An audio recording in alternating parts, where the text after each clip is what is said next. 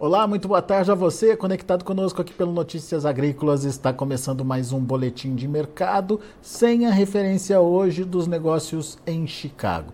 É feriado nos Estados Unidos e as bolsas voltam a operar normalmente a partir de amanhã mas a gente tem como referência o preço da última sexta-feira, dos últimos negócios, onde o mercado acabou é, se situando ali naquela faixa dos 12 dólares por bushel. A gente encerrou janeiro a 12,05, é, março a 12,24 e o maio a 12,35. É, esses números que estão na sua tela, que você está acompanhando agora aí em primeira mão, são os números de fechamento da é, semana passada e que estão servindo ainda de referência para os nossos preços aqui no Brasil. Mas enfim, a gente já teve aí uma queda muito significativa dos preços. Você se lembra que a gente viu soja aí perto dos 14 dólares por bushel em algum momento do ano passado. De lá para cá, a gente viu essa queda acentuada acontecendo hoje na casa dos 12 dólares por bushel.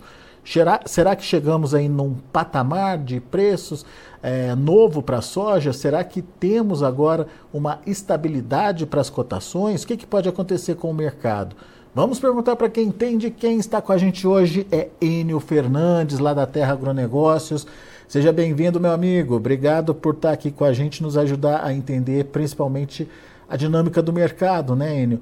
Hoje sem a referência de Chicago, mas os negócios não param e, obviamente, quem está com a gente aqui no Notícias Agrícolas quer entender que momento é esse, Enio. O que, que você destaca e o que, que você falaria para o produtor nessa hora?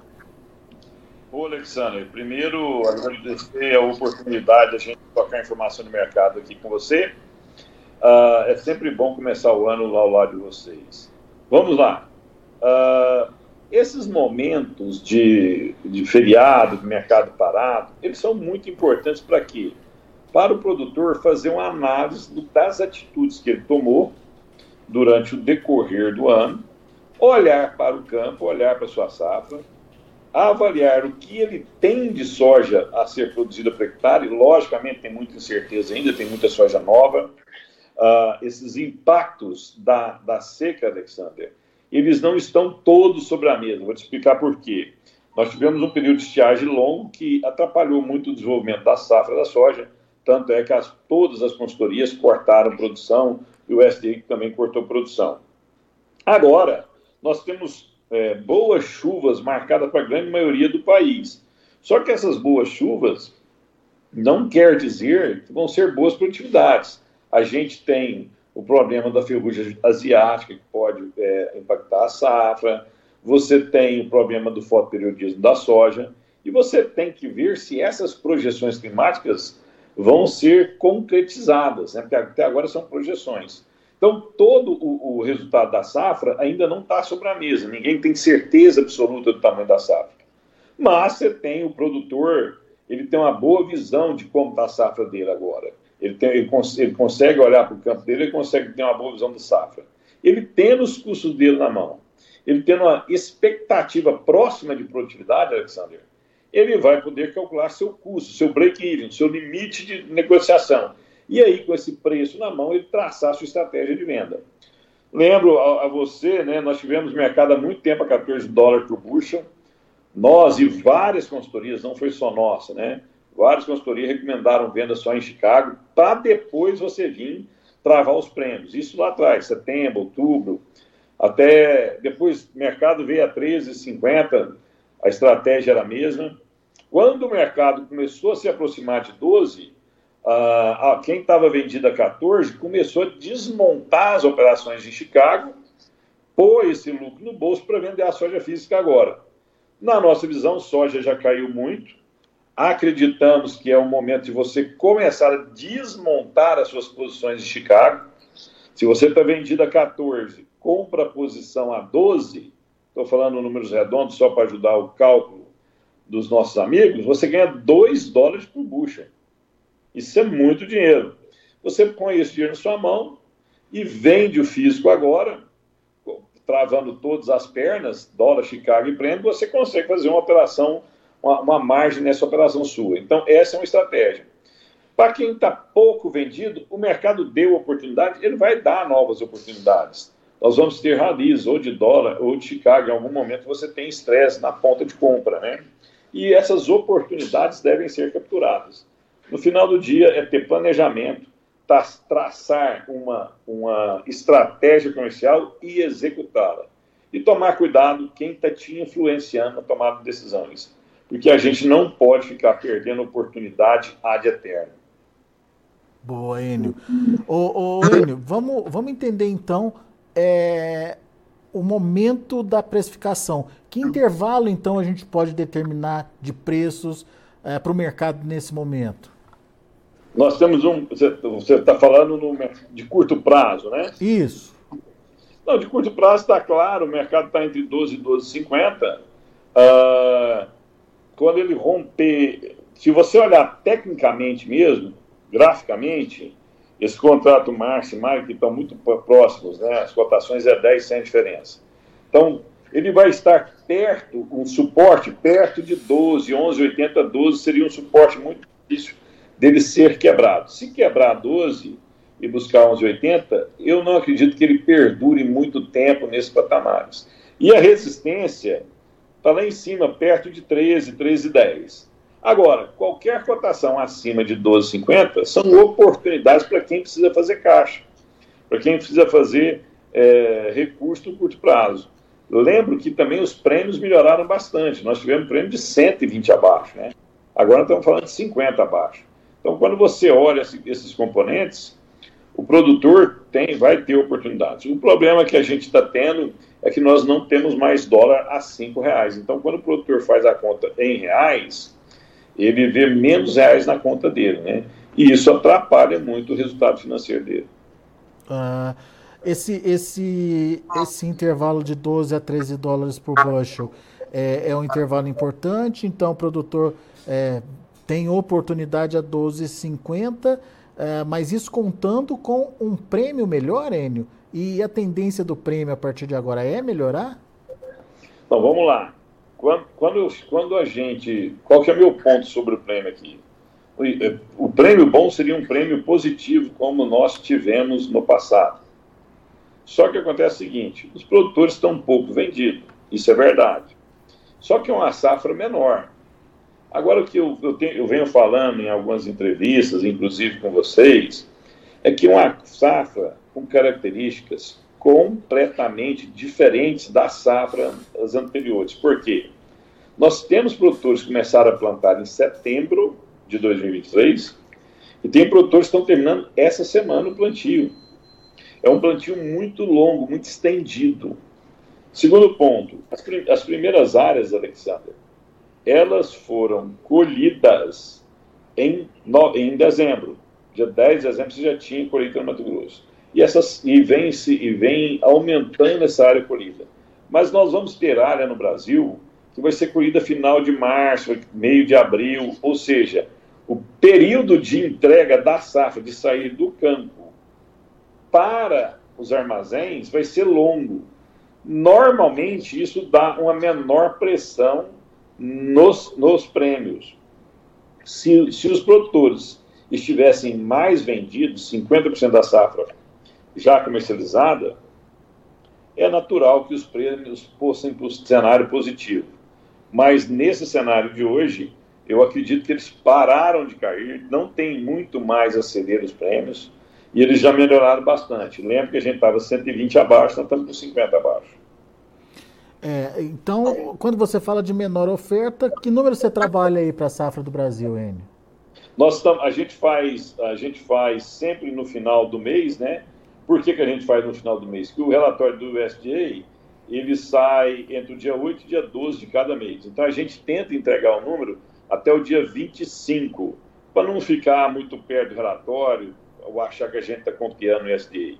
O nosso número é 153,5 milhões de toneladas. Nós vamos reduzir esse, esse número por alguns motivos. Primeiro, o Mato Grosso realmente, a produtividade do Mato Grosso está muito ruim, mesmo nas áreas irrigadas, estão abaixo do que, é, bem abaixo do que estava projetado no ano passado, e o Mato Grosso pesa bastante. Parte do Mato Grosso do Sul também nós vamos diminuir a produtividade. E parte do Paraná nós vamos diminuir a produtividade. E vamos fazer ajuste em Goiás. Nós estamos fazendo esse levantamento, a gente vai conversando com vários produtores, outros agentes mercados que não são produtores, pessoas que a gente respeita, consultorias agronômicas, cooperativas. Então, nós estamos fazendo esse levantamento. Mas é nítido que esses quatro estados é, vão, ter, vão ter redução. Nosso número deve ficar muito próximo de 150, 148, por aí. Ou seja, é uma safra menor que a passada. Então, menos oferta aí para entrar, certo? Teoricamente, sim, né? porque é uma safra menor que a passada, mas nós temos a Argentina entregando 50 milhões de toneladas, que é 25 milhões de toneladas a mais do que a safra anterior da Argentina. Tá. Só que aí, de novo, eu falo, o produtor, tudo bem, você tem que ficar preocupado, mas você não precisa ficar desesperado. Porque quantos, o Brasil exporta quanto milhões de toneladas? Exportamos 102 agora, vamos diminuir um pouco, vamos para 100? Não sei, mas a Argentina, quanto que a Argentina exporta de grão? Argentina exporta 6, 7 milhões de toneladas, grande parte do volume dela é farelo e óleo. Então, é, não, e, e é uma safra também na Argentina que chega mais adiantada. No final do dia, o que eu quero dizer é o seguinte: é um cenário bem menos concentrado que o ano passado, é um, é um cenário de uma safra melhor, é, desculpa, menor no Brasil, e nós temos números melhores de esmagamento. Alexander, na hora que chegar em março, nós vamos passar para B14 ao invés de B12, ou seja, cada litro de óleo diesel vai ter 14% de biodiesel e não mais 12%. Isso é mais demanda por soja. Então, quando a gente soma tudo isso, o, o, o cenário é preocupante, mas não é desesperador. Os, os, custos também caíram. O que o produtor não pode é ter uma produtividade muito, muito baixa. Quando você não tem um grão, e isso é muito, muito importante todos nós prestarmos atenção nisso. Tudo, tudo vem originado do grão. Tudo, tudo vem originado do grão. A minha consultoria só tem eficiência se eu tenho grão. Eu só faço gestão de risco se tenho grão. Então, tudo vem do grão. Eu preciso ter o grão. Produtividades extremamente baixas, não existe como você proteger o produtor. Eu tenho que ter uma produtividade mínima. Por isso a gente começou esse bate-papo falando o produtor tem que olhar na lavoura dele, ver o que está projetado de safra, para ele achar o, o, o break-even dele, o, o custo mínimo dele, para ir traçar as estratégias comerciais dele. Agora, com a regularização do clima, ele pode fazer essa análise com um pouco mais de segurança. Então, tudo vem do grão. Mas, de novo, sem o grão, não tem gestão de risco. Muito bom. Então, olha só essas características da safra que você mesmo pontuou aí para gente menor oferta, uma colheita mais espaçada que tira aquela concentração de oferta numa mesma época. Não tira, mas reduz né, essa concentração de oferta. É, e números melhores de é, esmagamento no mercado interno, que absorveria também uma quantidade maior aí, é, de produto.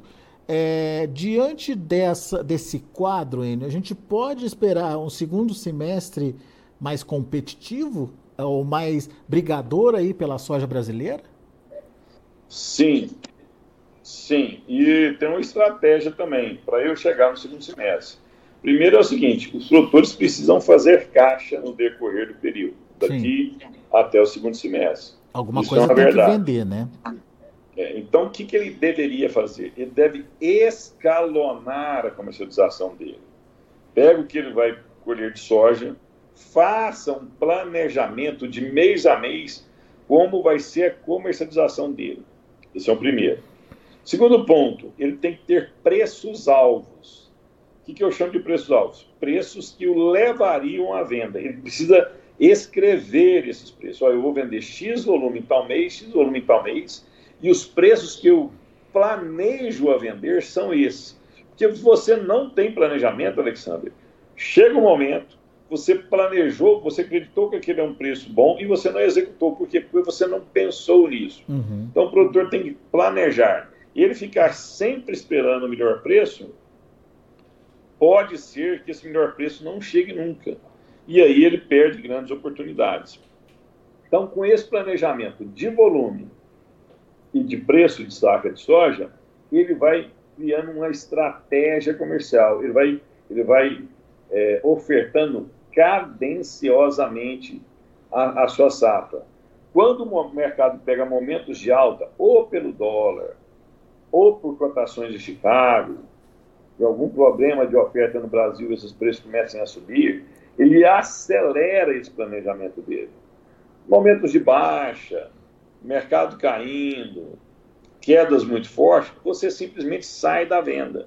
Então é esse planejamento que ele precisa fazer. Muito bem. O, o, o Enio, agora tem, é, tem aquela questão de safra americana, é o próximo hum, assunto no radar dos operadores lá em Chicago, né? A partir de quando o mercado começa a se preocupar com isso e a partir de quando isso vira oportunidade para o produtor brasileiro? Tá, eles vão. O, o, primeiro, o Outlook Forum do USDA é no final do mês de fevereiro, né? Então, agora você está com, com neve nos Estados Unidos, nevasca, daqui a pouco começa essa discussão uh, se, se a nevasca é alta, se é muita neve, se não é muita neve. Mas isso é lá para fevereiro, março, né? Agora está todo mundo olhando o que as colheitadeiras vão contar para nós. Nós temos as nossas projeções de safra, tem N projeções de safras aí, todas eu respeito, Todas são feitas por profissionais, algumas maiores, outras menores. Se é difícil para o produtor estimar sua própria safra, é muito difícil para as consultorias também estimarem. Então, não acredito que ninguém tenha uma visão que quer manipular o mercado, quer direcionar o mercado, independente se é um órgão internacional ou um órgão nacional. Não é isso.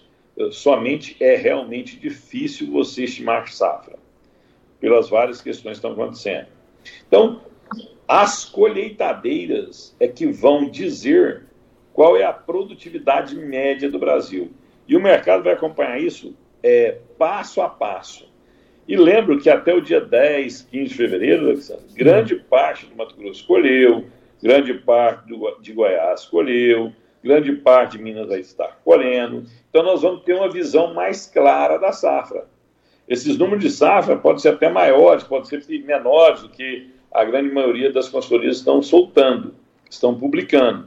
Mas a informação mais importante agora, de curto prazo, nos próximos 30 dias, é sem dúvida nenhuma o que vai sair dos campos brasileiros de safra de soja. E isso não tem como esconder. Não adianta a gente esconder esse dado. Porque o que vai mostrar o volume de safra que está saindo dos campos é a oferta na ponta. Oferta menor, preços ou estáveis a mais alto e prêmios melhorando. A gente tendo uma boa oferta constante e contínua, ela vai pressionar esses prêmios. Simples assim. Muito bem.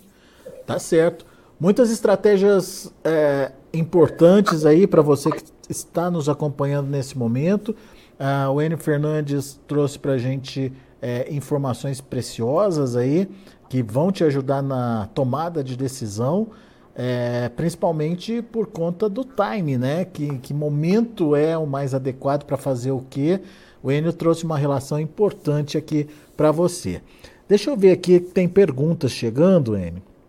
O, o Mauro Celso Marcucci, ele diz que quem plantou agora não precisa é, nem contar se não deu certo no verão, imagina daqui para frente. Quem plantou agora.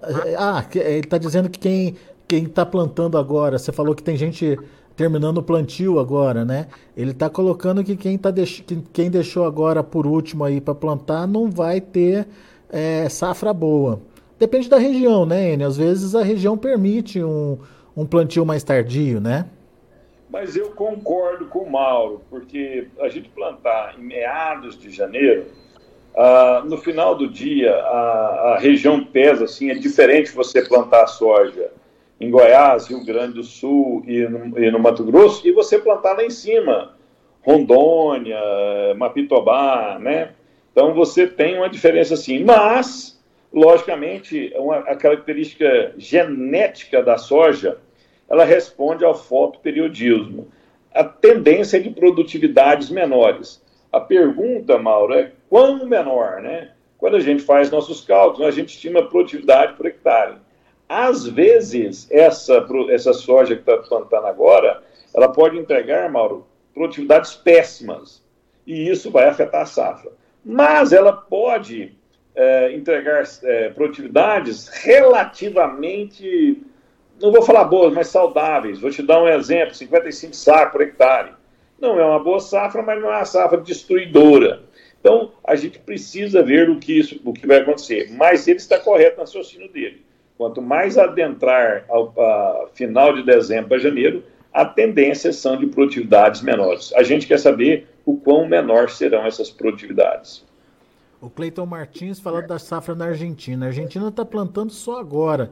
Já dá para prever que eles vão colher bem? Ninguém sabe ainda, hein? Boa pergunta para o Cleiton Martins. Cleiton, a gente tem a gente tem contatos na Argentina, né? Uma consultoria de mercado que a gente respeita muito. E antes do USDA apresentar o número de 50 milhões de toneladas, esse parceiro nosso falava em 50 até 52 milhões de toneladas, por dois motivos, né? Primeiro que a safra passada foi deplorável, então tem fertilizantes nos solos aí que não foram totalmente aproveitados, né? Segundo, é que nós estamos agora, nesse exato momento, nós estamos com 97% da safra da Argentina semeada já. A janela foi muito boa de plantio.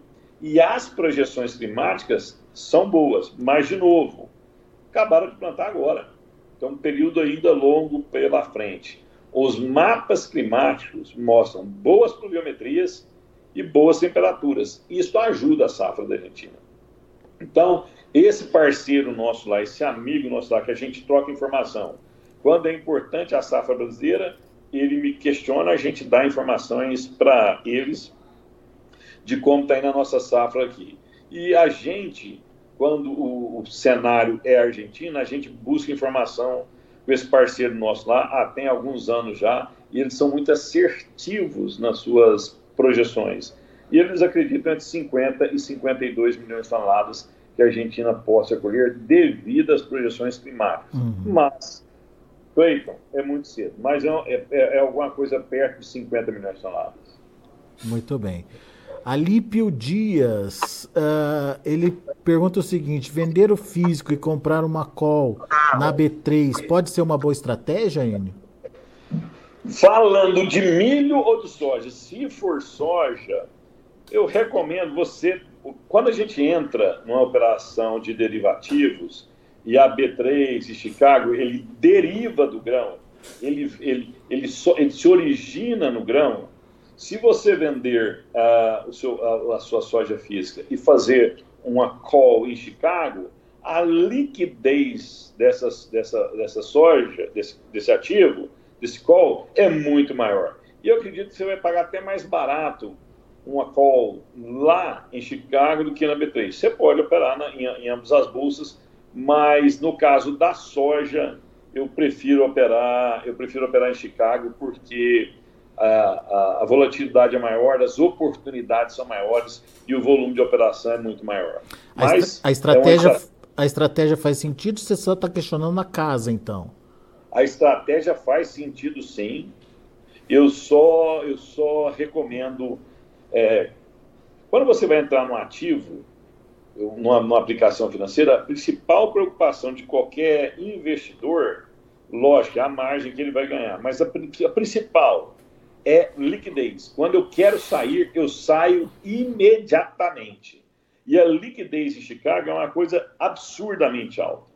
Por isso é a bolsa que mais negocia no mundo. A gente vê discussões de tentar operar numa bolsa aqui no Brasil, né? Mas a liquidez de Chicago, ela é robusta demais. A capacidade de você vender e comprar em Chicago, devido à alta liquidez, é o principal ativo de Chicago é o principal atrativo para se operar lá.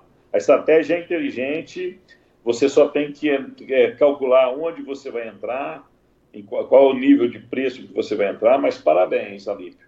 É inteligente. Só dá uma olhadinha na questão da liquidez. Boa. Enio Fernandes, meu amigo, mais uma vez muito obrigado, viu, pela sua participação aqui com a gente no Notícias Agrícolas. Volte sempre. Eu sou grato, quero agradecer ao Mauro, ao Cleiton ao Alípio pelas perguntas. Lembrem, senhoras e senhores, a gente tenta acertar, a gente tenta fazer um bom trabalho, nós e outras consultorias. O Brasil é cheio de boas consultorias, cheio.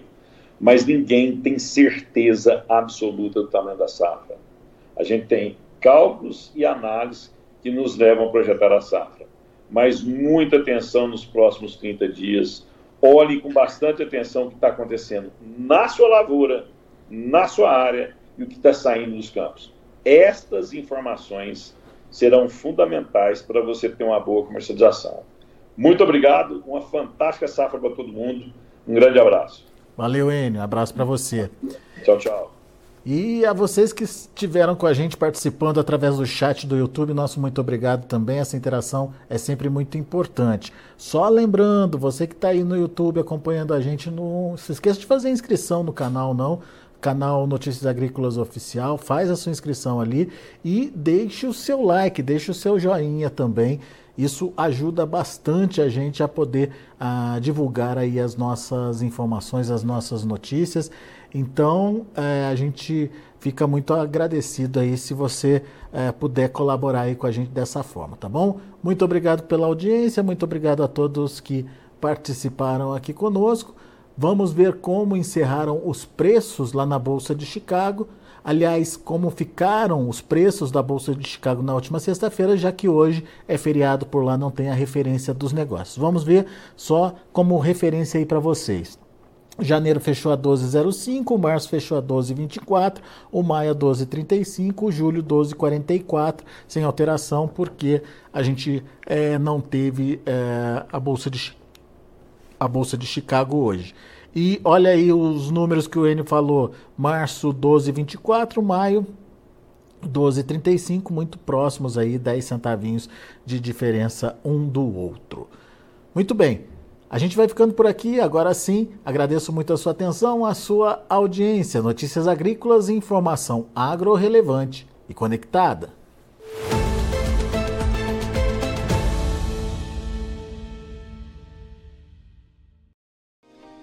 Se inscreva em nossas mídias sociais. No Facebook, Notícias Agrícolas. No Instagram, arroba Notícias Agrícolas. E em nosso Twitter, arroba Norteagri. E para não perder nenhum vídeo, não se esqueça de nos acompanhar no YouTube e na Twitch Notícias Agrícolas Oficial.